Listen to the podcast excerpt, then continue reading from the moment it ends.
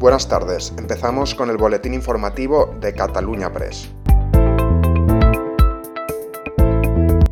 Se trata sin duda de la noticia del día y quizás de la semana. Iñaki Urdangarín podría haber sido desleal a la infanta Cristina con una mujer rubia, con la que ha sido pillada dando un romántico cariñoso paseo por la playa. Unas imágenes de lo más reveladoras que hoy publica en exclusiva la revista Lecturas y que sin duda supondrán un antes y un después en el matrimonio de la hermana de Felipe VI, que por el momento no se ha pronunciado sobre esta dolorosa e inesperada traición.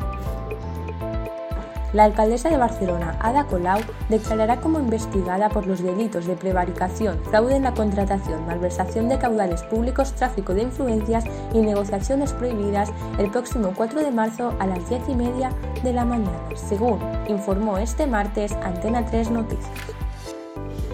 El consejero de Economía, Hacienda y Empleo y de Transportes e Infraestructuras, Javier Fernando Laschetti, ha anunciado que la Comunidad de Madrid ha aprobado la Ley de Autonomía Financiera para blindarse ante subidas estatales de impuestos.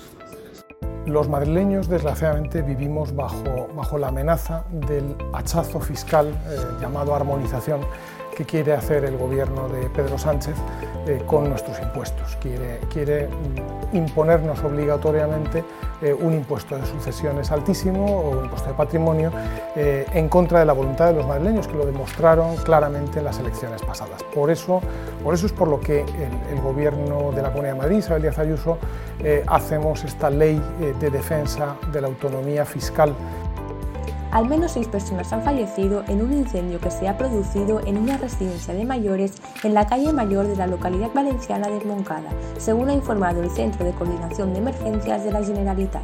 Además, hay 15 personas hospitalizadas. Y esto es todo por hoy, seguiremos informando.